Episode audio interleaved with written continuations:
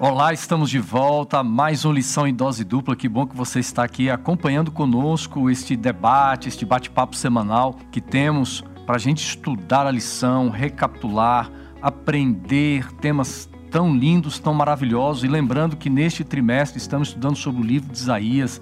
É um livro extraordinário. É um livro que é o consolo para, o povo de Deus. O livro de Isaías, ele é o evangelho no Antigo Testamento tem sido uma bênção para mim, eu acredito que tem sido para você também. É muito bom a gente, é, nós nos alimentarmos desses conteúdos que nos agregam tanto da palavra de Deus. E nesta semana é um tema muito especial que nós vamos estudar. É, para mim, eu, eu, senti falta de, de estar aqui durante aí alguns programas e estou de volta agora. E comigo hoje, é claro, meu amigo Wanderson Domingues, o Xará é, pastor Cândido Gomes também. Já quero apresentá-los aqui. Pastor Wanderson. E aí, meu amigo, tudo certo? Tudo bem? Como é que tá, Xará? Que bom ter você de volta aqui, hein? Você estava igual, mais ou menos assim, à vinda de Cristo lá no Antigo Testamento, não é? Se tardar, espera, porque ele virá. Vai, e ele está vai, de volta chegar, aqui, pessoal. Né? Ele está de volta. que bom tê-lo de volta aqui. Seja bem-vindo à lição Dose muito Dupla. Obrigado. Sem você não é a mesma coisa. Que isso, rapaz. Vocês fizeram aí um, um, um excelente trabalho, você conduzindo aqui o tema com os nossos amigos que estiveram participando, alguns de outros lugares Exato. do Brasil é, outros que são daqui mesmo, né, da nossa associação. E nós temos um grupo muito qualificado, que benção, viu? Amém, foi uma E, Xará, hoje, hoje nós tem o nosso um grande mito. De peso, mito. Hoje pastor, o programa é mitológico. Mitológico. Pastor Cândido Gomes, meu amigo Cândido, tudo bem? Pastor Wanderson, que alegria estar aqui com essa dose dupla na escola sabatina. Quando não estou aqui, já participei uma vez aí da dose dupla. Eu acompanho em casa, meus pais, minha família gosta muito de acompanhar. Legal. E essa versão do podcast também, puxa vida, veio para ficar. Parabéns, viu? vocês que fazem esse programa que abençoa a nossa associação, abençoa outras pessoas também. E é um momento sempre muito bom quando a gente está com a palavra de Deus Legal, conversando cara. com amigos. Rapaz, Amém. então, seu pai lá no Maranhão acompanha aqui, né? Meu Ele pai não e minha mãe. Nada, né? Não pede. Meu seu pai, pai seu Luiz, a, a dona Leudina, um abraço, um abraço para eles viu? aí. Um abração enorme. Daqui uns dias estão... vou estar lá, hein, no Maranhão. É mesmo, ó. Vai ser muito bem-vindo naquela terra boa. Pastor Cândido, é, para o pessoal é, te conhecer um pouquinho mais. Embora você já esteve conosco, mas já tem tempo, né, Xará? É, já faz um tempinho. Já foi já. a lição retrasada. Foi, foi na lição, lição anterior. retrasada. É, fala um pouquinho do seu, da sua carreira ministerial é, e também até chegarmos aqui à ápice, né? O que, que você tem feito aqui hoje, o seu ministério aqui na ápice. Vamos voltar um pouquinho no tempo e depois nós chegamos no presente. Tá certo. Eu comecei meu ministério em 2010, então já faz aí mais de 10 anos até, né? Eu formei junto com o pastor Wanderson, Foi. lá no UNASP. Vocês formaram. Ó, turma boa, né? Uhum. Pastor Wanderson. Eram gente... da mesma turma ou não? A gente formou junto. Uhum. Acabamos que é. estudamos okay. em momentos, eu saí uhum. um pouquinho, o pastor Wanderson também, mas a gente formou junto. Uhum. Então, em 2010 eu me formei e eu comecei meu ministério em Brasília. Eu trabalhei três anos como pastor associado lá na Igreja Central de Brasília. E depois desses três anos eu assumi distritos. Uhum. Então, primeiro pastorei. Terra Boa, né? Terra Boa. Você Terra conhece boa. bem. Pessoal lá de Brasília, Associação Planalto Central, uma associação maravilhosa também. Então tem, depois. Tem gente de Brasília que assiste. Ah, é? então um abraço, pessoal aí de Brasília, é, Planaltina, Sobradinho. Cidade Ostental, Sobradinho, os amigos as, aí que as, nos acompanham. As ovelhas do Pastor Cândido ali. Sim, que estivemos Legal. juntos lá. Depois pastorei o distrito de Águas Claras por mais três anos. Em seguida, pastorei três anos também o distrito, de Cidade Ostental, uhum. que é ali no entorno de, uhum. de Brasília, né? Uhum. E depois disso, aí no começo de 2019, vim para cá, para a Associação Paulista uhum. Sudeste. Inicialmente para trabalhar junto com o pastor Vandos, pastor Robson no evangelismo, mas depois assumi o Ministério Jovem, é, Comunicação naquele então. E aí, no ano passado, assumimos Desbravadores, Aventureiros uhum. e a música junto com o Ministério Jovem.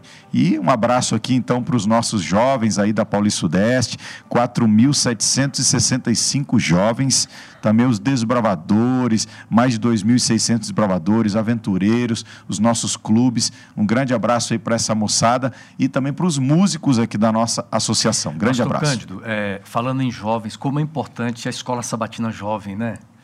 Com certeza, eu tenho, pastor. Eu tenho, eu tenho visitado as igrejas e muitas eu fico muito feliz quando eu vejo ali o grupo de jovens reunidos, às vezes dentro, dentro da própria igreja, num local que foi preparado para eles, uma sala bem, bem organizada, preparada. Como é importante a escola sabatina dos jovens. Com certeza, pastor. Os nossos quatro pilares do Ministério Jovem aqui são comunhão, relacionamento uhum. e missão, e a gente adiciona celebração. Mas nesse uhum. primeiro aspecto, a comunhão, a, a nossa linha a nossa métrica, onde a gente entende que o jovem está crescendo na comunhão, uhum. É primeiro o estudo da palavra diário, claro, com esse manual, esse guia extraordinário que é a lição da Escola Sabatina, uhum. e depois o encontro que existe na Escola Sabatina Jovem, uhum. o espaço jovem, seja como você falou, numa unidade de ação direcionada para os jovens, ou idealmente uhum. numa classe, num espaço, num ambiente em que o jovem possa ser acolhido, possa ter o seu lugar de fala e possa compartilhar a sua experiência daquela semana com a palavra de Deus. E o bacana é que a classe jovem não é apenas um ambiente para os jovens adventistas, mas também é um, é um ambiente evangelístico. Com certeza. Onde eles podem receber seus amigos, aqueles que não têm a mesma fé ainda, né? É, para que neste ambiente tão agradável se torne um ambiente missionário. Agora, pastor, este ano de 2021, a lição dos jovens é uma lição, eles estão estudando agora um outro tema. É, alguns têm me perguntado, né? Sim. É, é, isso mesmo? É isso mesmo. A partir deste ano, a lição da Escola Sabatina Jovem se chama Contexto. Uhum. Eles botaram até um M aí, que é além de a gente, claro, imaginar o contexto bíblico, o cenário histórico, mas é para apontar para a necessidade do jovem ter uma convivência com o texto bíblico. Uhum. Eu vivo com o texto, a palavra uhum. de Deus. Uhum. Então, uma lição totalmente repaginada, é, com uh, mais sessões com colaboradores variados. E nesse trimestre, primeiro trimestre de 2021, a gente está estudando a carta de Paulo aos Romanos, pastor. E está é um né? poderoso o tema da Escola Sabatina Jovens. Últimos sábados eu tenho ido em Escola Sabatina com jovens e dá para você ver. Além do movimento na rede social, durante a semana, uhum. a gente tem também ali um debate muito gostoso, justificação pela fé, sistemas extraordinários que Paulo traz em Romanos. Como é bonito a gente ver a igreja, por exemplo, a, a juventude da igreja estudando o livro de Romanos é, os adultos estudando o livro de Isaías e cada faixa etária que nós vamos buscando dentro da igreja, né, as crianças, desde pequeno, contato com as escrituras, contato com a palavra de Deus, isso é maravilhoso. É, amigos, eu tenho aqui uma novidade, pessoal. Olha só, você que escuta pelo podcast, depois dá uma olhadinha no vídeo, olha, já chegou para mim a próxima lição do trimestre que está chegando aí. E essa né? tá boa, viu? Também vai ser nós, maravilhosa. Nós estamos nós estamos estudando a lição 5 agora durante a semana, mas já chegou aqui, Xará, a lição do próximo trimestre. E essa lição promete, hein? Promessa, aliança eterna com Deus, né? Vai ser uma benção. É um grande autor que escreveu, um teólogo adventista, vale a pena, já vai se programando aí. Quem tem a, quem tem assinatura está tranquilo. Você que tem assinatura vai chegar, tá? Se você não tem assinatura, corre, liga na CPB, faça a sua assinatura, é muito importante. E eu quero aqui, antes de nós entrarmos, a, último, a última exortação, amigos. Nós precisamos, 2021, fortalecer a escola sabatina. A, a sua presença na escola sabatina. É, assistir cultos online é proveitoso, mas quando nós estamos na igreja, com a nossa família cristã, sentados ali, compartilhando esse aprendizado, isso é maravilhoso. Então, quero convidar você para que vá à sua igreja, participe da escola sabatina. A escola sabatina é o coração da igreja, é um ambiente de relacionamento, é um ambiente de crescimento espiritual, mas também na escola sabatina nós nos preparamos para a pregação do Evangelho. Posso falar as três palavrinhas que a gente usa no Ministério certeza, Jovem, pastor? Você me deu a brecha aí. Uhum. A gente usa três palavras que começam com a letra E ou a letra E. A gente fala de encontro, e uhum. é o que uhum. você está mencionando, é diferente quando a gente está junto, como a gente está aqui, Exatamente. ao redor dessa mesa, conversando. Então, é o encontro o ensino, que tem que ter a palavra de Deus, não é só bater Exato. papo, não é só confraternizar. E por último, o envio. O envio que é a missão. Que é a missão. Eu recebo da palavra e eu tenho que sair desse encontro com uma disposição nova, um recado novo para entregar uhum. e abençoar alguém. Que bênção, viu? Pastor Cândido, já faço uma oração. Vamos orar. Querido Pai, muito obrigado pelo privilégio que nós temos de, em liberdade, estudar a tua palavra. Muito obrigado, Pai, pela iluminação que o Senhor promete a cada um dos teus filhos que te buscam, ao abrirmos o texto sagrado, que o teu espírito, o mesmo espírito que inspirou o profeta Isaías a escrever no passado com poesia, com visão de futuro, que esse espírito nos ilumine o entendimento, que nós entendamos a tua palavra, aceitemos o teu conselho e coloquemos em prática em todos os aspectos de nossa vida. Permanece conosco e abençoa todos aqueles que também acompanham esse bate-papo, esta conversa sobre o livro de Isaías, onde quer que estejam, quando quer que recebam esta mensagem. Em nome de Jesus, amém. Amém.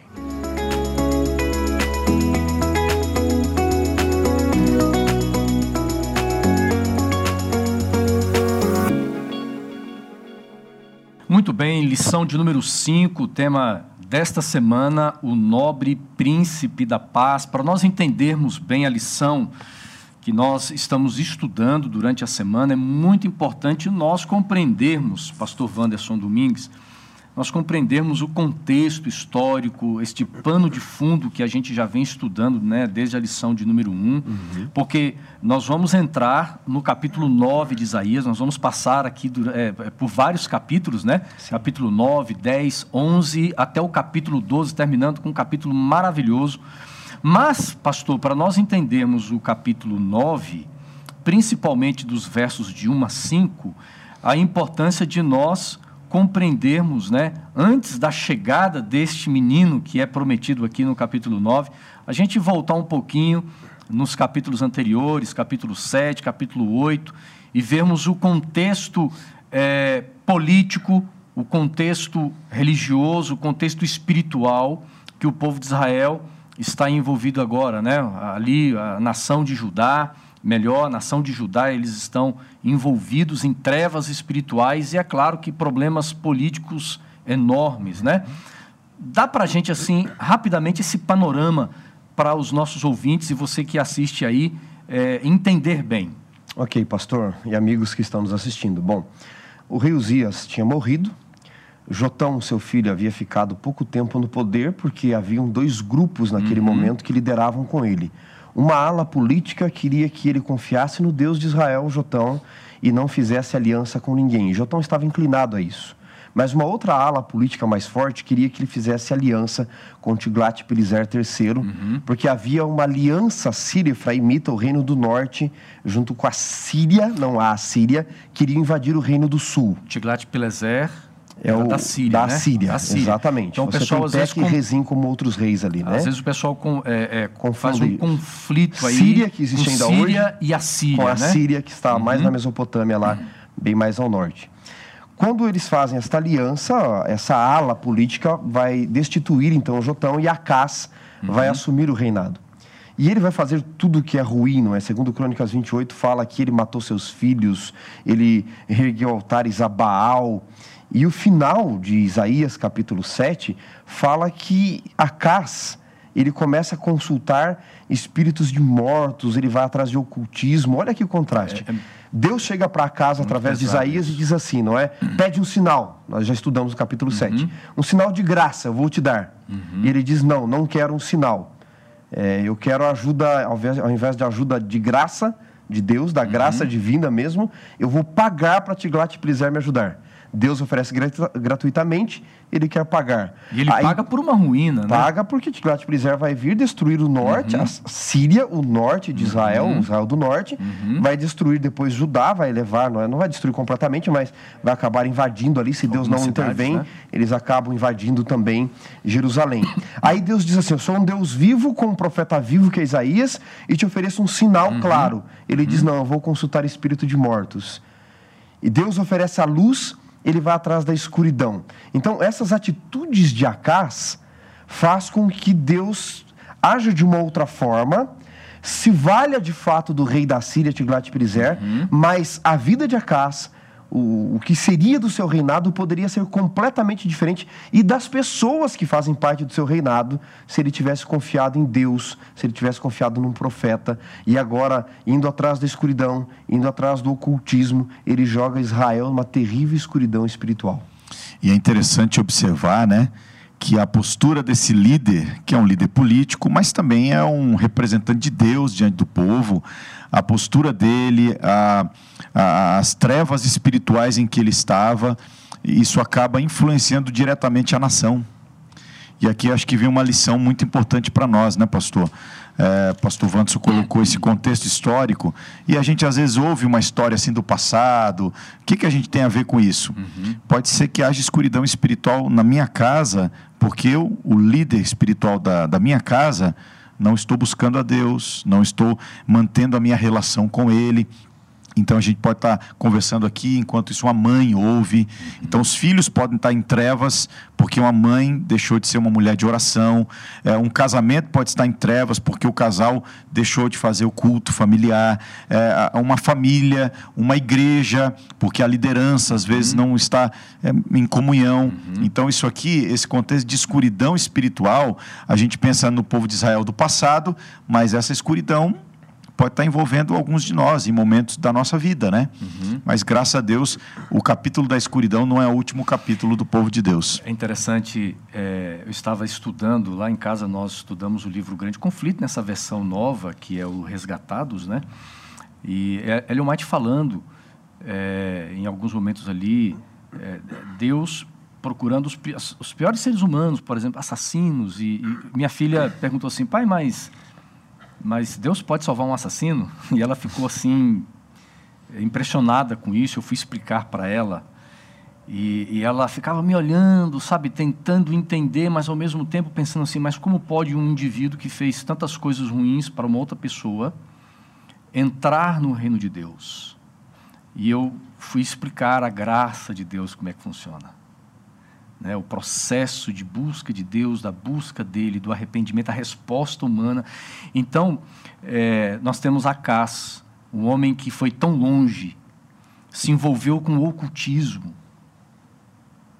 E a, a própria, o final do capítulo 8, o início do capítulo 9, vem trazendo o contraste trevas e luz, luz e trevas, e a gente aprende, né, pastor Cândido, que por mais distante que, que você vá, de Deus ou esteja de Deus agora, é impressionante a providência de Deus. Deus indo ao encontro. Ele olha para o seu povo, ele olha para o grande líder Acas, mas Deus não desiste.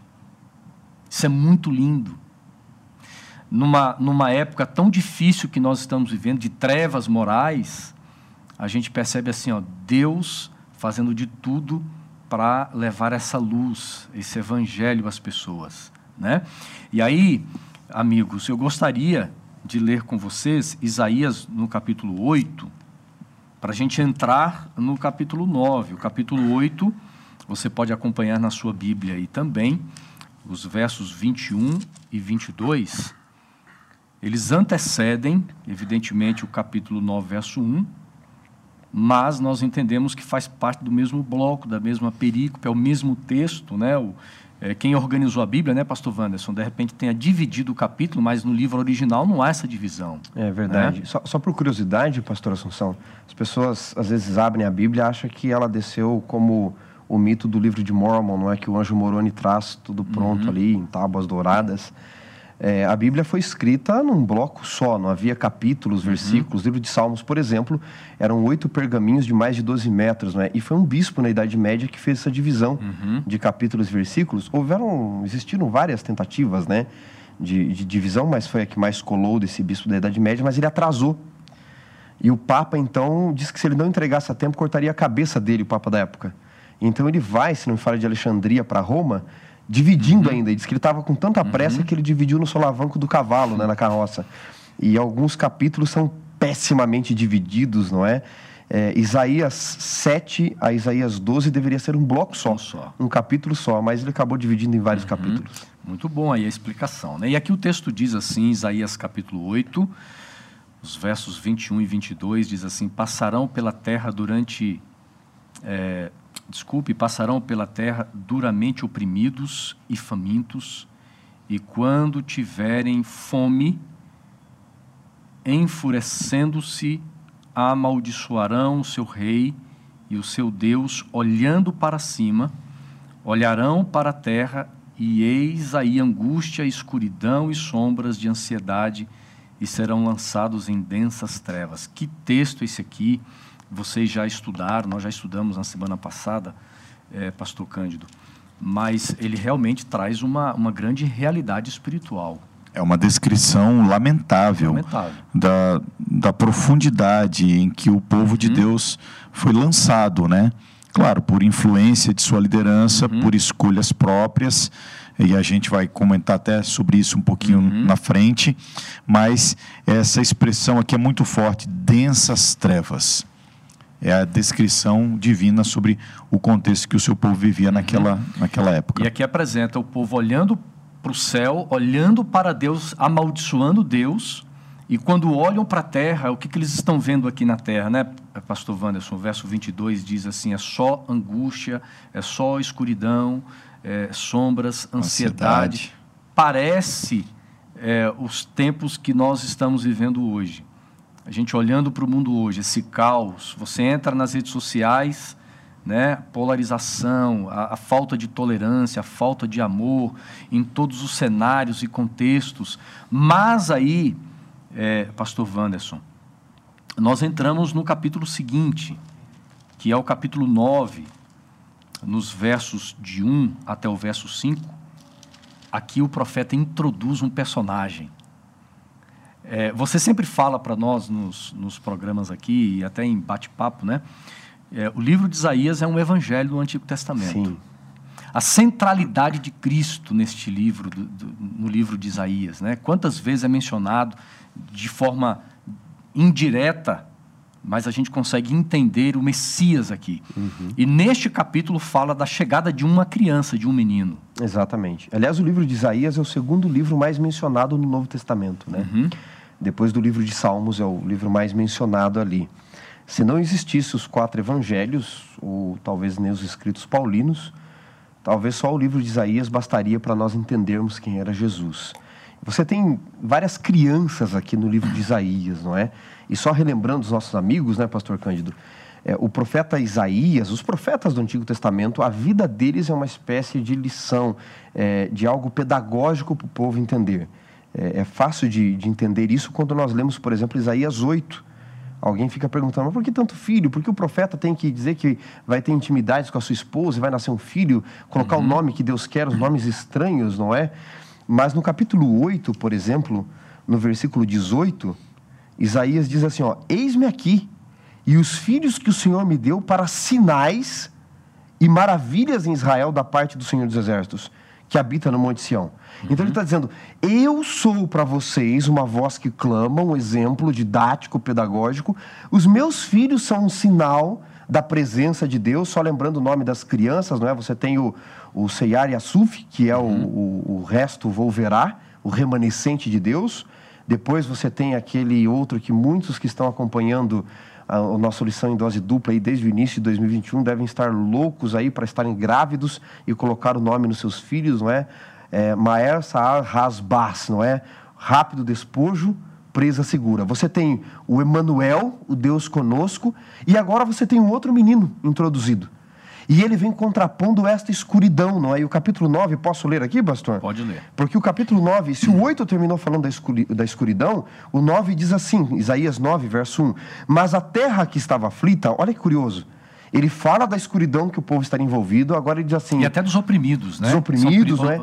No são entanto, aqueles que rejeitaram a, a palavra. Exato. Né, de aqueles Deus, que rejeitaram a minha palavra, aqueles que seguiram os caminhos de Acás e não, uhum. e não as recomendações do profeta de uhum. Deus, ele diz: Mas, todavia, porém, veja, uhum. Deus não vai abandonar vocês. Este povo que estava aflito, não é? Não continuará na obscuridade, na escuridão. Deus, nos primeiros tempos, tornou desprezível a terra de Zebulon e a terra de Naphtali, por causa daquilo que eles estavam fazendo, não é?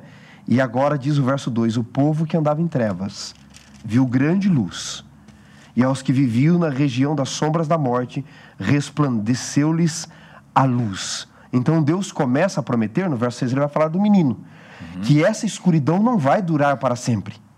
Porque a escuridão não vai subsistir à presença de Deus, ao sinal de Deus, à luz de Deus. Veja, uma coisa é a luz brilhar, no entanto. Outra coisa é eu entender esta luz. Paulo diz que quando ele estava no caminho de Damasco, a luz brilhou sobre todos, ele diz. Uhum. Mas só eu ouvi a voz, ele diz. Só eu entendi, tive percepção.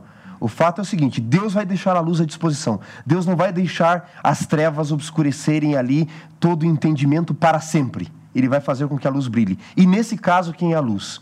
Um menino que seria prometido. Uhum. Agora, Pastor Cândido, é impressionante a precisão bíblica. A revelação de Deus, por exemplo, no versículo, capítulo 9, verso 1, fala, né?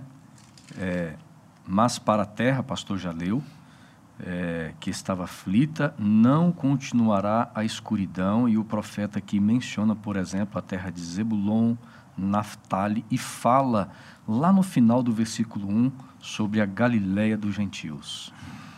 Quando o Messias vem, Jesus, é impressionante que Cristo gasta a maior parte do seu ministério exatamente nestas regiões que foram dominadas né, pelo, pelo rei da Síria aonde uhum. medo, o caos, trevas e Cristo vem séculos depois, pastor, nesta região que ainda continuava de oprimidos. Sim.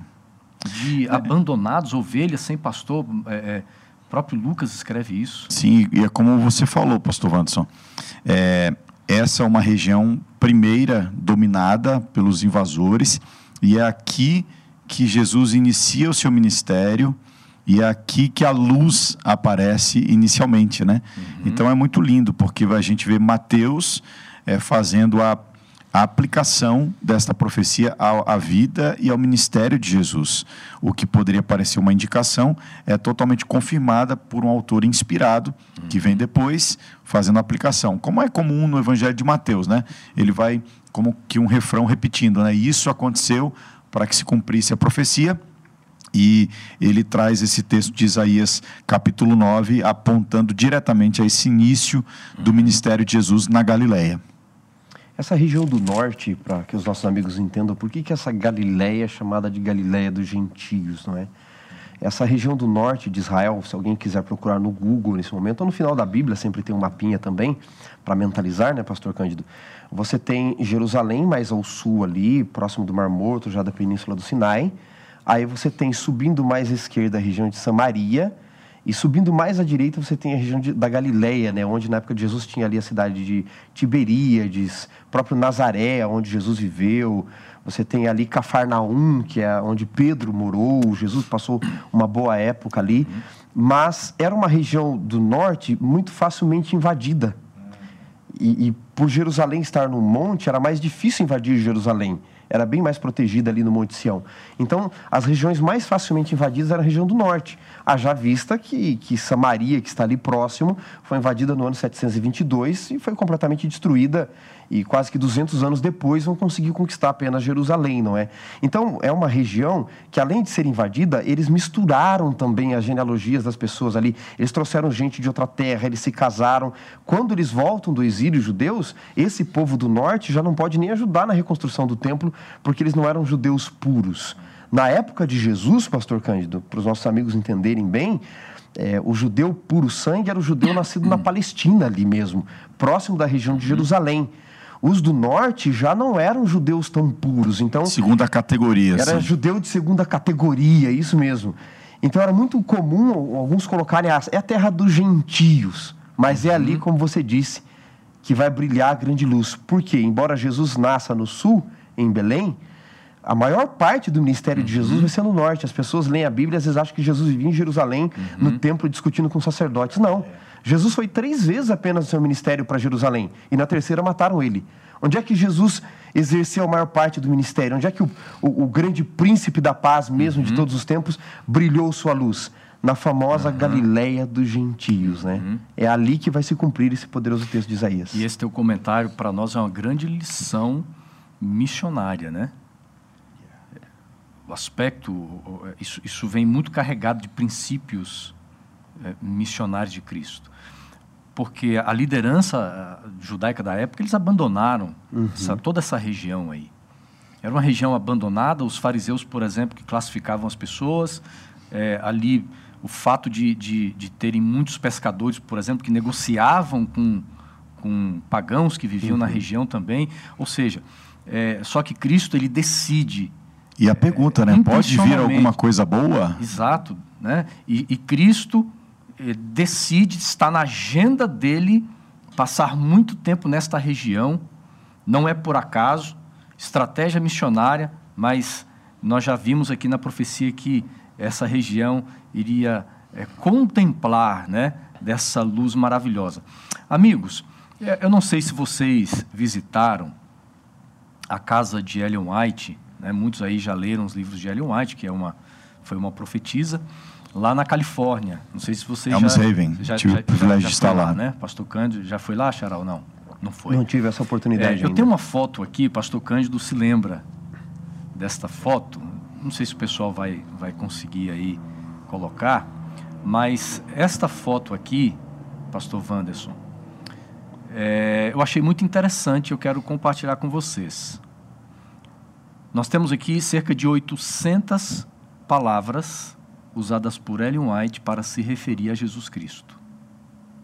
E né, está em inglês, eu achei muito interessante 800 palavras utilizadas por Ellen White ao longo do seu ministério, nos seus livros, se referindo a Jesus Cristo.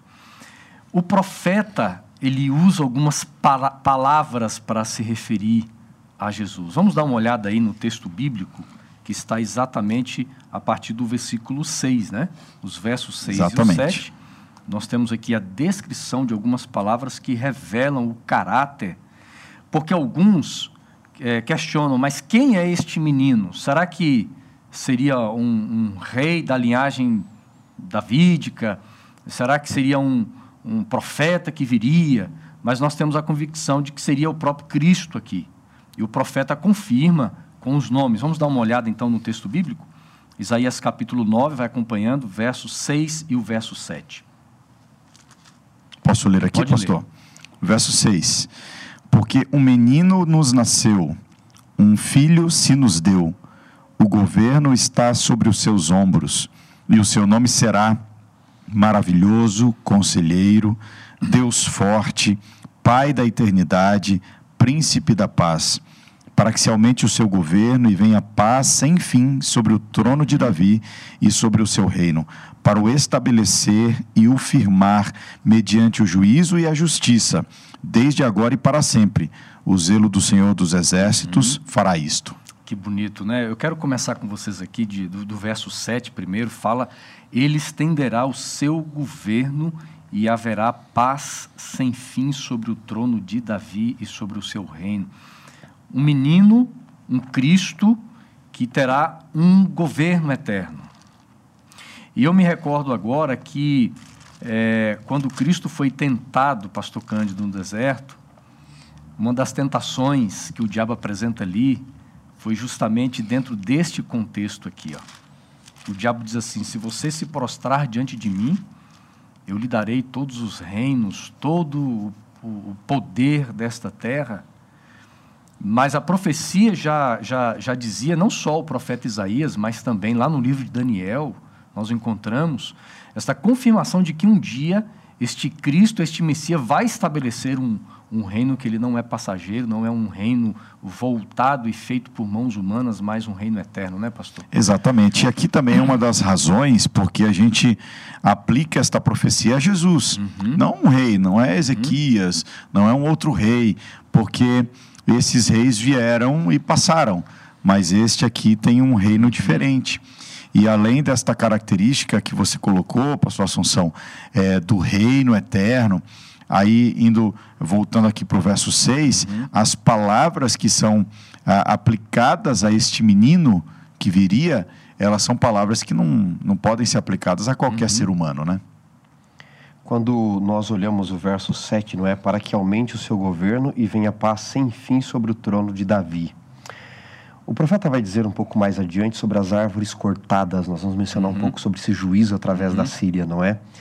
é? Vamos nos lembrar de Daniel, quando Deus mostrou no capítulo 4 a Nabucodonosor, que achava que teria um reino eterno, que ele seria cortado. ele mostrou uma árvore ficando só o toco da árvore, não é? E, e agora Deus chega para casa aqui e diz no capítulo 7: Olha, não precisa confiar no rei da Síria uhum. para que o seu reino permaneça. Os reis da Síria e de Israel do Norte querem invadir aqui e colocar um outro rei.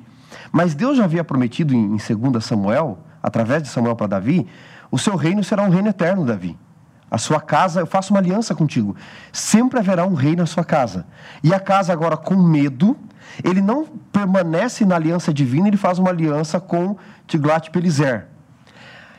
O reino dele vai cair, porque Tiglat-Pileser tem uma ideia de invadir e destruir tudo. E agora Deus chega aqui e diz assim: esse, esse príncipe que vai vir com o seu governo, que será estabelecido para sempre, o trono de Davi, é pelo meu poder, e ele diz pelo zelo do Senhor dos Exércitos. Uhum. Ele está dizendo, Acas, você está confiando em forças humanas para eu manter a minha aliança com Davi? Você não está entendendo que a aliança é a partir da minha justiça, é a partir de quem eu sou, é a partir do zelo do Senhor? E eu vou te dizer: eu não vou ter no trono de Davi, para permanecer na minha aliança, um rei como você. Quem vai sustentar a minha aliança com Davi para sempre será um menino que vai nascer que ele é infinitamente uhum. melhor do que você ou do que qualquer um da sua linhagem. Isso se confirma pelos adjetivos que o profeta coloca. E aí vamos para esses seis. Olha aí. Posso ler aqui de novo, Pode pastor? Ler. Então ele começa dizendo aqui que o menino ele terá um governo sobre os seus ombros. Você vê uhum. aqui que ele tem uma questão da aliança uhum. divina aqui, político uhum. e religiosa com a casa de Davi, não é? E a primeira característica deste menino, alguns dizem que são cinco características, mas na verdade são quatro, porque a primeira característica aqui, não é? Peleiuetz, que é o maravilhoso conselheiro, uhum. significa que ele terá uma sabedoria infinita, maravilhosa, essa seria a expressão hebraica a, a sabedoria, o conhecimento desse menino, ele seria divino. Olha uhum. só que coisa fantástica. Aí a gente já começa a ver, pastor Cândido, que esse menino, ele é mais do que humano, não é? Ele é um meta-humano, não é? Uhum. É o X-Men bíblico aqui, né?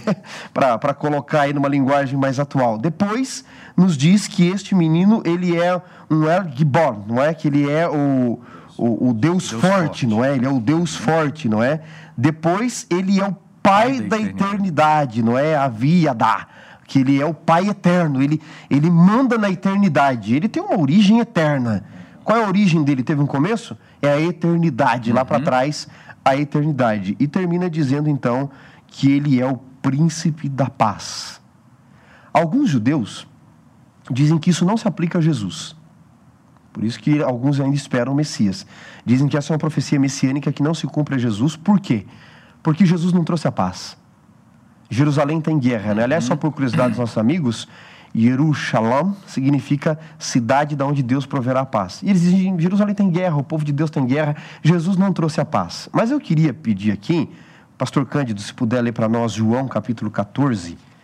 Eu, eu não posso passar esse verso sem ler João 14, verso 27. Porque eles dizem, Jesus não trouxe a paz. Israel está em guerra até hoje. Então, esse texto não pode ser um texto messiânico que se cumpre em Jesus de Nazaré. Vamos ler João 14, 27. João 14, 27. Deixo-vos a paz, a minha paz vos dou. Não vou lá dou como o mundo a dá. Não se turbe o vosso coração, nem se atemorize. Jesus não prometeu que daria essa paz que o mundo espera. Uhum. É um outro tipo de paz, e na época existia a famosa Pax Romana, que ele está contrastando aqui. Então, este príncipe da paz, que é o pai da eternidade, que só pode ser Jesus, porque João 1 vai dizer que desde o princípio era o Verbo, estava com Deus, era Deus e todas as coisas foram feitas por meio dele. Essa profecia tem que se cumprir em Jesus Cristo, que começa o ministério na Galileia, como nós já mencionamos aqui. Essa paz que ele oferece não é a paz que o mundo dá. É uma paz totalmente diferente. É paz em meio à guerra, paz em meio às tribulações. Esse texto é fantástico. E o próprio fantástico. profeta Miqueias também ele complementa essa ideia no capítulo 5, né? Todo o capítulo 5 de Miqueias, onde é, nós vamos compreender que a vinda do Messias, a primeira vinda do, do Messias, desta criança, é para trazer salvação. Uhum. Miqueias é um profeta, eu queria lembrar aqui. Contemporâneo. Contemporâneo né? de Isaías, não é? E Miqueias 5,2 diz assim: E tu, Belém Efrata, posta aqui pequena, uhum. diante dos milhares de Judá, de ti sairás o que há de reinar em Israel, cujas origens são dos tempos antigos, desde os dias da eternidade. É. Lá é pai da eternidade. Exato. Aqui os dias da eternidade. E essa expressão sairá era uma expressão muito utilizada para a saída dos reis, né? Quando eles iam para uma guerra, quando eles iam para alguma atividade muito importante, e aí, ou seja, a saída do Messias o- significa os atos deste menino, eles estão na eternidade. Exato. Agora, olha que curioso aqui, pastor. Dá uma olhada aqui, pastor Cândido. Miqueias 5, é, verso 4. Ele manterá firme, apacentará o povo na força do Senhor, na majestade do nome do Senhor, seu Deus. Agora, olha que interessante o verso 5 de Miqueias, contemporâneo de Isaías. Parece que eles estão ali trocando mensagem para escrever os livros, né? Aham. Ele diz, este será a nossa paz. Esse menino que vai nascer em Belém. Aí ele diz: quando a Síria vier à nossa terra, quando passar sobre os nossos palácios, levantaremos contra ela sete pastores e oito príncipes dentre os homens. Estes consumirão a terra da Síria, espadas, a terra de Nimrod, etc, etc, o inimigo do povo de Deus. Ele está dizendo: esse menino será a nossa paz. Que paz? Paz em meio à guerra com a Síria. É um menino que traz paz porque ele é príncipe da paz. Mas Jesus diz: não há paz como o mundo oferece para vocês. É paz em meio à guerra. Talvez a gente esteja falando aqui, pastores, para pessoas que no meio dessa quarentena estão com um ente querido lá no hospital agora. E quem sabe já entre a vida e a morte, desenganado pelos médicos. E estejam pensando que Deus é esse no mundo em guerra que prometeu a paz. A paz que Deus prometeu não é a paz que o mundo oferece. Aliás, Jesus disse: quando vocês ouvirem falar de paz, paz que o mundo oferece, e nunca na história o mundo clamou tanto por paz como nos dias de hoje, então verá repentina destruição. Eu acho que esta paz é aquilo que o apóstolo Paulo diz assim: e a paz de Deus que excede o entendimento humano Exato. guardará somente o seu coração. É a que- Uhum. perspectiva da eternidade. Um príncipe da eternidade nos dá paz porque ele no- nos oferece a perspectiva da eternidade também. Nós, nós só vamos entender essa paz oferecida por Deus quando nós nos relacionamos com Ele de uma forma espiritual. A gente consegue entender, porque para o mundo hoje, paz é ausência de guerra, é ausência do crime. E dinheiro É. que sobra. Exatamente. Ausência de problemas, mas quando eu olho, por exemplo, para a vida dos mártires, tanto no- nos evangelhos, no, no livro de Atos, como também ao longo da história, Pastor Cândido, eu vejo homens, mulheres que foram queimados em fogueiras, que foram decapitados, mas que naquele momento havia paz no coração. É porque a paz não é ausência. Paz, como Miquel colocou, é uma É presença. a né? presença. Ele é a nossa paz. E Paulo faz eco a isso em Efésios 2, eh, 14. Ele será a nossa paz. É a presença de Deus como já uma mostra da eternidade que realiza essa Que paz. maravilhoso, né? Pastor, Agora, eu, eu, eu- desculpe, pastor Assunção, eu acho interessante, não é? O Schopenhauer, o Viktor Frankl e até o Jung falaram sobre isso. O mundo nos treina para ter paz no ter, não é? Então nós temos que ter felicidade, não é? Você vive para ser feliz. comprar, né? Quando nós olhamos para esse príncipe da paz no contexto de guerra que Israel estava vivendo, é exatamente isso, é viver por um propósito. Eu, eu imagino que o Lewis traduz bem isso quando ele diz assim, né, eu aprendi desde cedo que tudo aquilo que não é eterno é eternamente inútil.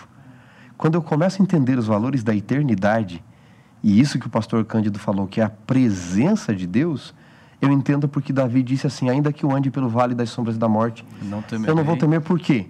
porque Porque você está comigo. ali. É a sua presença que muda tudo na minha vida.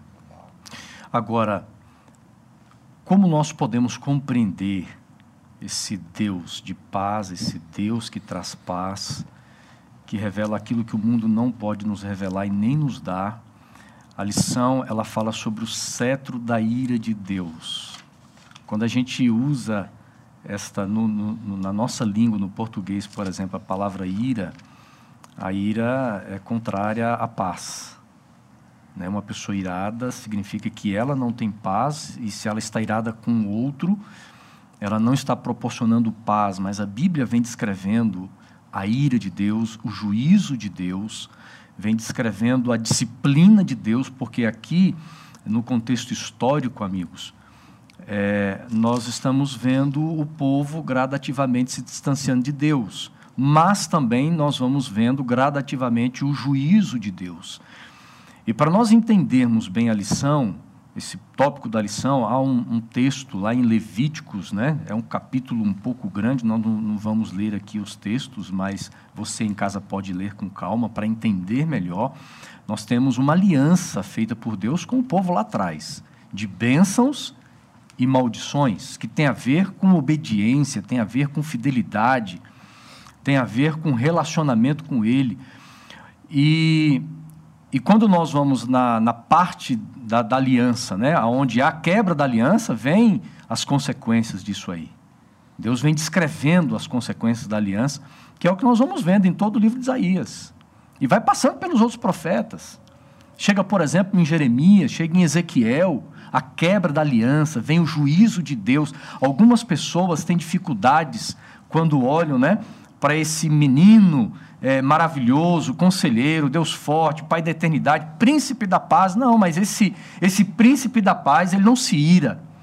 Esse príncipe da paz, é, ele não age com juízo, mas a gente percebe isso na Bíblia. Como nós vamos entender, conciliar esse Deus, que é príncipe da paz, mas também que às vezes disciplina. Tem uma imagem bíblica que eu acho muito interessante não tem como a gente tornar simples algo que é complexo. É, como que esse Deus é justiça e misericórdia, amor e é o juízo. Mas eu gosto quando a Bíblia fala da ira do cordeiro. Uhum. Já viu um cordeiro irado? Como é que pode ser? Essa imagem traz os, os dois lados, né? É, o Deus que é o cordeiro que se entrega para morrer. Né? A ira do cordeiro. É, quando existem coisas muito complicadas para explicar, geralmente a Bíblia usa poesia. Uhum. É só assim, pensando na ira do cordeiro, que a gente começa a se abrir para a compreensão de que esse príncipe da paz, como a gente mencionou, a paz aqui não é ausência de guerra. Na verdade, essa palavra tem mais que ver com a paz que acontece depois da guerra, uhum. né? Então, o conflito não é não é algo estranho na mesma sentença em que essa uhum. paz é, é proporcionado acontece. Agora, é, pensando no, no, no, juízo divino, quando a gente fala da ira de Deus, a gente fala da reação de Deus ao pecado. Uhum. Deus, é, quando a gente pensa na ira, a gente tenta, às vezes, colar em Deus as mesmas impressões, emoções, reações humanas, numa linguagem antropomórfica. Se a gente uhum. pensa em Deus irado, a gente é, pensa num ser humano irado, mas uhum. absolutamente não é assim. Aquilo que nós entendemos da palavra. Né? Exatamente. Né? O que a gente entende sobre a ira humana uhum. é, não, não, se aplica de a, a, uhum. Deus. A ira é a reação divina à maldade, à, à realidade do pecado. Deus não se ira contra o, o, o, ser humano, no sentido de ser um ser melindroso, afetado. Aliás, é, é preciso a gente lembrar que o pecado não muda Deus. O pecado não muda Deus, o pecado não muda o caráter de Deus, não muda a disposição de Deus em nos abençoar, não diminui a, o alcance da mão de Deus, não muda o sentimento de Deus. Uhum. O pecado não muda Deus. Agora, Deus só tem uma disposição em relação ao pecado. Deus é, ofereceu esse tempo para o pecado se revelar como ele de fato é, mas um dia o pecado vai ter o ponto final. E é como o grande cirurgião do universo. Minha mãe teve câncer de mama. Um dia ela teve que se deitar numa mesa de cirurgia e o cirurgião tirou uhum. uma parte do, do corpo da minha mãe mas ele não é um, um ser afetado, ele não tinha brigado com minha mãe.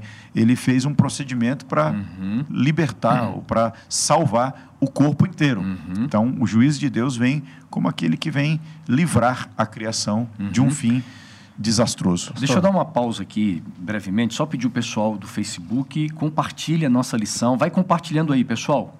Tá bom? Se você não compartilhou, vai agora, tem uma setinha, né, Pastor Cândido? Você Isso. é, você pode é, compartilhar na é sua cara consultor do Facebook aí. Timeline, pode é. compartilhar também no seu WhatsApp, compartilha para todo mundo. E YouTube também. Outra coisa, vai comentando. A gente agora há pouco nós falamos sobre os nomes, né, que o profeta deu para Deus. Mencionei aqui, Ellen White usou cerca de 800 nomes diferentes para se referir a Deus. Escreva aí é, no chat do YouTube e do Facebook nomes que representam assim Deus na sua vida. Vai escrevendo aí, tá bom? Para a gente ter essa interatividade, vai compartilhando. Pastor Wanderson, agora comente, nós vamos aí, nós já estamos nos minutos finais, nós vamos para a parte final da lição, mas faça o seu comentário dentro desse contexto da ira de Deus, o cetro da ira de Deus. Como é fácil acusarmos Deus, não é? É muito fácil jogarmos a responsabilidade sobre Deus. A gente diz, olha, que Deus injusto, ele mandou destruir Sodoma e Gomorra. Uhum. A gente diz, Deus mandou destruir os cananitas, crianças, todo mundo, não é? Deus destruiu o Egito e matou os primogênitos do Egito. O que, que a gente se esquece? Que antes de Deus destruir Sodoma e Gomorra, ele salvou Sodoma e Gomorra. Eles estavam escravos, iam ser mortos, perderam a guerra. Deus enviou Abraão, adorou a Deus com Melquisedeque e ainda assim Sodoma e Gomorra quis abusar dos anjos de Deus.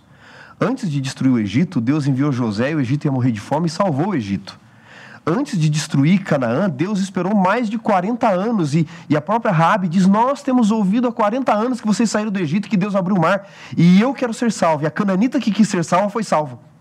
Então a gente se esquece que antes de destruir, Deus dá oportunidade de salvação. Maquiavel escreveu assim, pastor Cândido: Quando que uma guerra pode ser justa? Alguns pensam guerra nunca é justa. Ele diz uma guerra é justa quando ela é necessária.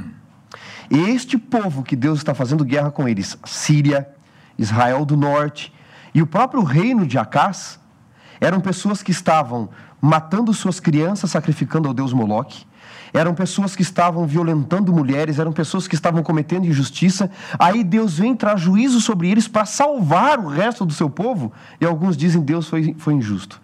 Uma guerra, quando é necessária, ela é justa. E Deus está aqui manifestando a sua ira contra o pecado, e infelizmente alguns pecadores estão agarrados ao pecado, como você mencionou bem em sua fala, e vão ser consumidos juntos, juntos. Uhum. Mas a intenção de Deus é salvar. Agora, a guerra de Deus é justa porque ela é necessária, porque esses homens estavam sendo injustos com as próprias pessoas à sua volta. Agora, mesmo aí, Isaías, o mesmo profeta, diz que quando Deus vem para realizar esta obra, ela é uma obra estranha. Deus é Deus de vida, uhum. Deus não é Deus de morte. Mas, como o pastor Vantos colocou, é para o bem da vida que Deus tem que realizar essa obra de juízo. Viu, viu pastor Cândido? Porque a, a disciplina usada por Deus era para trazer o povo de volta. Lá em Levíticos 26, quando fala de bênçãos e maldição, bênçãos e maldições, né, ou bênção e maldição, no final do capítulo, Deus diz assim: pelo contrário, por amor deles, me lembrarei da aliança com os seus antepassados que tirei da terra do Egito, do Egito à vista das nações, para, para lhe ser por Deus, eu sou o Senhor. Ou seja, no final do capítulo, Deus termina dizendo o seguinte: embora às vezes eu tenha que usar da minha ira, da minha justiça, do meu juízo, mas eu continuo amando eu queria fazer uma pergunta para você que está nos assistindo aí. Será que Deus, em algum momento, permitiu sofrimento, um problema na sua vida, para trazer você para perto dele? Se já alguma vez, você pode comentar aí em poucas palavras, tá bom? Comente aí, vamos comentando, porque é muito importante. Nós vivemos hoje, amigos, numa sociedade em que está, as pessoas elas tentam minimizar o que é o pecado Uhum. Quando é, é a mesma coisa, pastor, você estuda direito, né? O crime, por exemplo. Quando a sociedade começa a entender o seguinte: não existe mais crime, é, é muito complicado viver numa sociedade assim. Então, quando as pessoas passam a, a é, desqualificar o pecado e a natureza pecaminosa, a gente vai perdendo a sensibilidade dos efeitos do pecado e é claro que a gente vai deixando de entender a, a justiça de Deus, o juízo de Deus, a disciplina. Né? Um filho entende a disciplina do pai e da mãe quando ele entende a gravidade do seu erro. Nós nunca deveríamos deixar de, eh, de compreender a gravidade do pecado. Porque quando eu entendo a gravidade do pecado e eu vejo Deus agindo para me salvar, eu aceito isso com amor, porque eu percebo o amor de Deus. Né? Mas Vamos lá, vamos seguir aqui porque a gente precisa terminar a nossa lição. É, chegamos, vamos comentar rapidinho a raiz e o renovo em uma só pessoa. Chegamos no capítulo 11, Pastor Wanderson. Capítulo... Nós temos duas palavras aqui, né? Uhum. Nós temos é, raiz e renovo. Exatamente.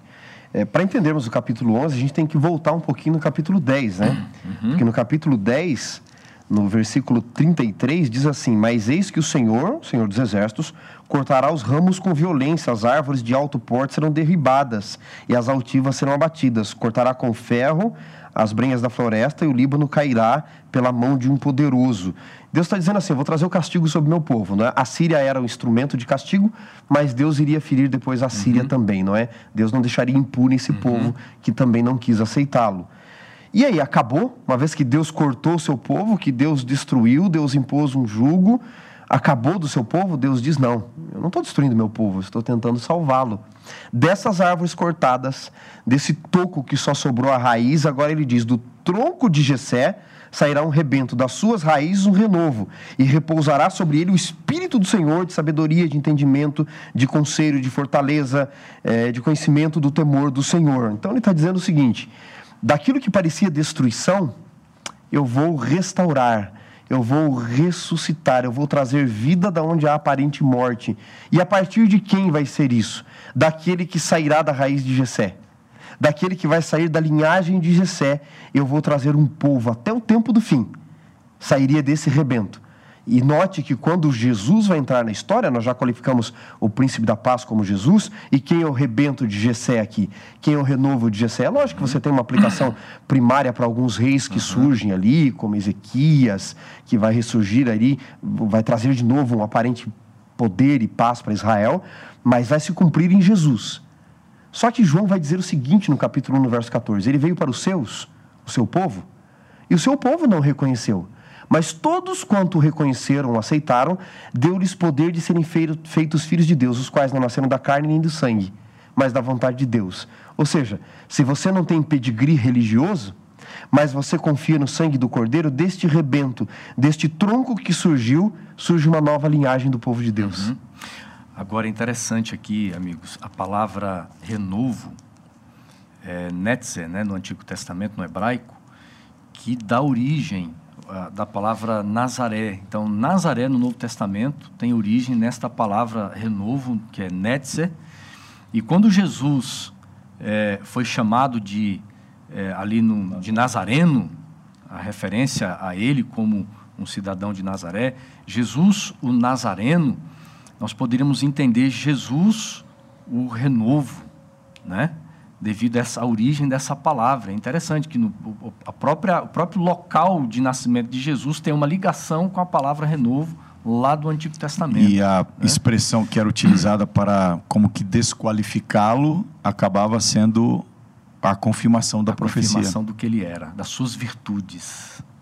Fantástico. Agora, terminando aqui essa parte, a- a- o texto do capítulo 11, amigos, fala, eh, traz uma menção das duas vindas do Messias. Né? A primeira vinda, que nós estamos já mencionando durante toda a lição da escola sabatina, mas também da segunda vinda a partir do versículo 6, né, pastor Cândido? Do 6 a 10, o profeta já dá esse, vis, esse vislumbre, já nos, nos revela algo muito distante Exato, dos, dos aqui a característica do texto é exatamente essa, do versículo 1 até o versículo 5 do capítulo 11, traz uma descrição desta primeira vinda do Filho de Deus. Do versículo 6 até o versículo 10, já apontando para esta segunda vinda. E o problema é que os judeus eh, misturavam, achavam que isso tudo tinha que ver com a vinda, uma única vinda do Messias. E aí para adiante, a gente vê a semelhança do que acontece, por exemplo, em Mateus 24, ah, visões intercaladas dessas duas vindas do Messias que cumpriria essa profecia. Agora é interessante porque no tema anterior que nós falamos sobre juízo e na lição de quarta-feira dá ênfase sobre salvação e dentro do processo de salvação o profeta apresenta o seguinte: tem que haver para que haja salvação as duas vindas do Filho do Homem. Essa confusão que os judeus faziam é uma falta de exegese de todo o livro de Isaías, não é? Porque veja que logo depois que ele promete a vaca, a ursa, o cordeiro e o lobo pastando juntos, ele diz no verso 11: naquele dia. Essa é uma expressão escatológica no livro de Isaías. Naquele dia o Senhor tornará a estender a mão para resgatar o restante do seu povo. Então ele está falando de um Messias que virá e ele está falando de um dia escatológico também. Porque, embora a profecia seja clássica do livro de Isaías, É, Ela pode mas, ter ele, longo mas ele se faz um uso, um uso dentro da profecia clássica de um contexto escatológico agora. A profecia clássica ela tem uma característica de sua maior parte se cumprir num tempo imediato uhum. do profeta. Uhum. Mas ela não é a única característica da profecia clássica. Ela começa também nos dias do profeta e tem um longo alcance até uhum. tempos escatológicos, não é? Uhum. E geralmente ela vem com essa expressão: naquele dia, no dia do Senhor, o dia do juízo do Senhor, o dia em que o Senhor aparecer. Sempre ela vem com essas uhum. expressões mostrando que ela pega os dias do profeta sim, mas ela tem um cumprimento escatológico também. Uhum. Muito bem. Vamos para o final, lição de quinta-feira. Tu me consolas, é o capítulo 12 de Isaías. É um salmo que nós encontramos aqui, Pastor Cândido. Muita gente tem um, um, um, apreço, um carinho muito grande. Muita gente gosta, muitas pessoas gostam de ler os livros de salmos, e nós encontramos salmos em outras partes da Bíblia, poesias, inclusive Moisés escreveu. E aqui nós então chegamos ao final da lição com o capítulo 12 dos versos de 1 até o verso 6, porque este cântico, este salmo, ele é tão crucial dentro deste cenário do Messias, da salvação, para o povo no passado, mas para nós também hoje. Ah, não tem nada melhor do que num livro poético também, né? um, um texto tão poético como o texto de Isaías, ter aqui esse cântico e o, esse cântico é uma resposta, né? é uma confirmação uhum. desta mais alta esperança do povo judeu, que é o louvor e a restauração, é a declaração da salvação que vem do Senhor. Uhum. E eu acho muito interessante aqui que essa ideia da, da salvação ela já vem no nome de Jesus. É, assim como a gente explorou agora há pouco a ideia da paz, que não é apenas uma promessa, mas essa paz é personificada, aqui a salvação de igual forma. Uhum. Jesus carrega no nome, né? Deus é, é salvação, é, e Deus não apenas realiza a salvação, ele é a salvação. Isso é Esse é, é o nome lindo, de né? Jesus. Né? Isso é lindo. A, a, forma como o profeta escreve, pastor Vantos, eis que Deus é a minha salvação. Há um jogo de palavras muito interessantes aqui, não é? Primeiro porque no capítulo 11 no verso 12 diz que Deus ele quer ser tudo isso para as nações, ele levantará uma estandarte para as nações. Não é, não é só para o seu povo. Esse uhum. Deus que nós conhecemos, esse Deus maravilhoso desse cântico, deve ser um Deus conhecido por todas as nações. Agora, o que eu acho interessante aqui, que o capítulo 12 começa assim, ó. Deus é a minha salvação. Então, Deus é. Aí depois ele diz assim, ó. Deus é de novo. A minha força. A minha força. E porque ele é tudo isso, ele se tornou. Uhum. Porque Ele é. Por isso ele diz: Eu sou o que sou. E Jesus vai repetir isso em João: Eu sou. Porque eu sou isso, porque eu sou aquilo, porque eu sou desde a eternidade, agora eu posso me tornar algo para você. Uhum. A relevância daquilo que Deus se torna, você disse assim aí para os nossos amigos: escreva aí um nome de Deus do que, uhum. do que Deus que você gosta. Isso que Deus se torna é porque Ele é. Ele é. E começa, veja porque é um bloco só. Porque ele é Emmanuel, porque ele é o Pai da eternidade, o príncipe da paz, porque ele é o Deus forte, ele se torna a minha salvação. E como termina o capítulo 12? Termina dizendo assim, ó: Exulta e jubila, ó habitante de Sião, porque grande santo, porque grande é o santo de Israel no meio de ti. O Emmanuel se cumpriu. Eu sou Deus com você. E o que Cristo oferece é o que ele é né? O, tudo que Deus oferece, a gente vê o Evangelho de João e o Evangelho está é, repleto dessas, dessas amostras, mas o que o pastor Domingues colocou é fabuloso.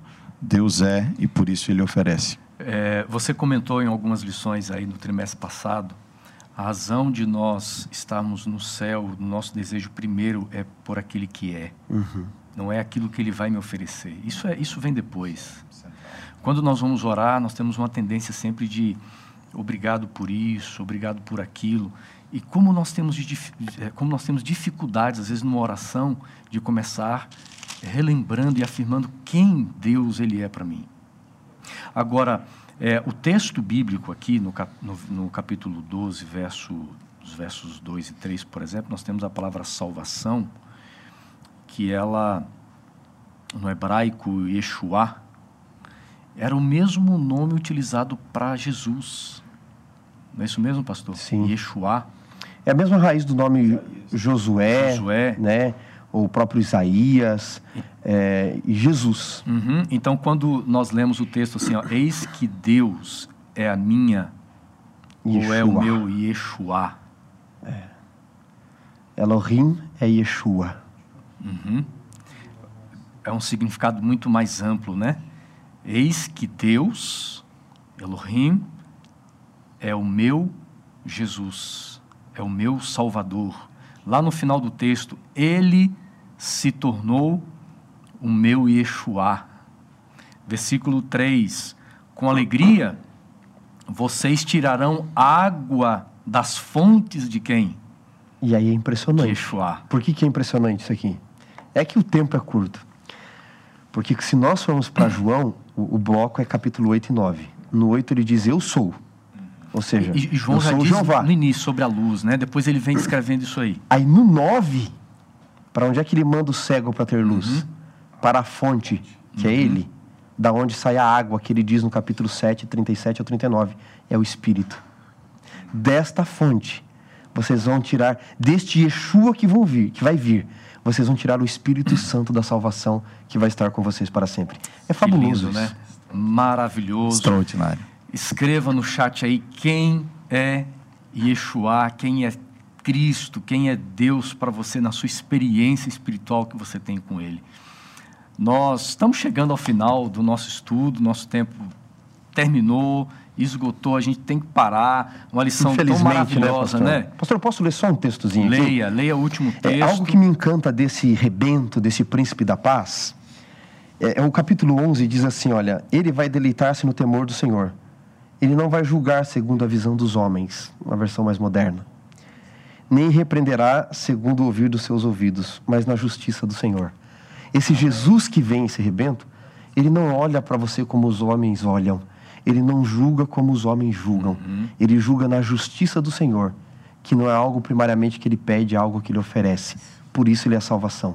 Amém, amém. Que Deus nos abençoe. Muito obrigado, amigos pastores, por mais um lição em dose dupla. E nós estamos toda semana no podcast. Você pode ouvir no Facebook, também YouTube. Não deixe de compartilhar sempre nas suas redes sociais com aqueles que precisam crescer no estudo da palavra, com seus amigos. Pastor Cândido, muito obrigado. Foi Deus te uma honra. abençoe. Que a juventude da ápice cada vez mais firmada na palavra, nos relacionamentos e também pregando, né? Os três, os três E's, né, pastor? Encontro, Ensino, ensino e envio. e envio, que é a pregação da palavra, que você pregue a palavra. Pastor Cândido, quer fechar aí com al- alguma última frase aí? Eu queria agradecer final. a, a oportunidade de estar aqui com vocês.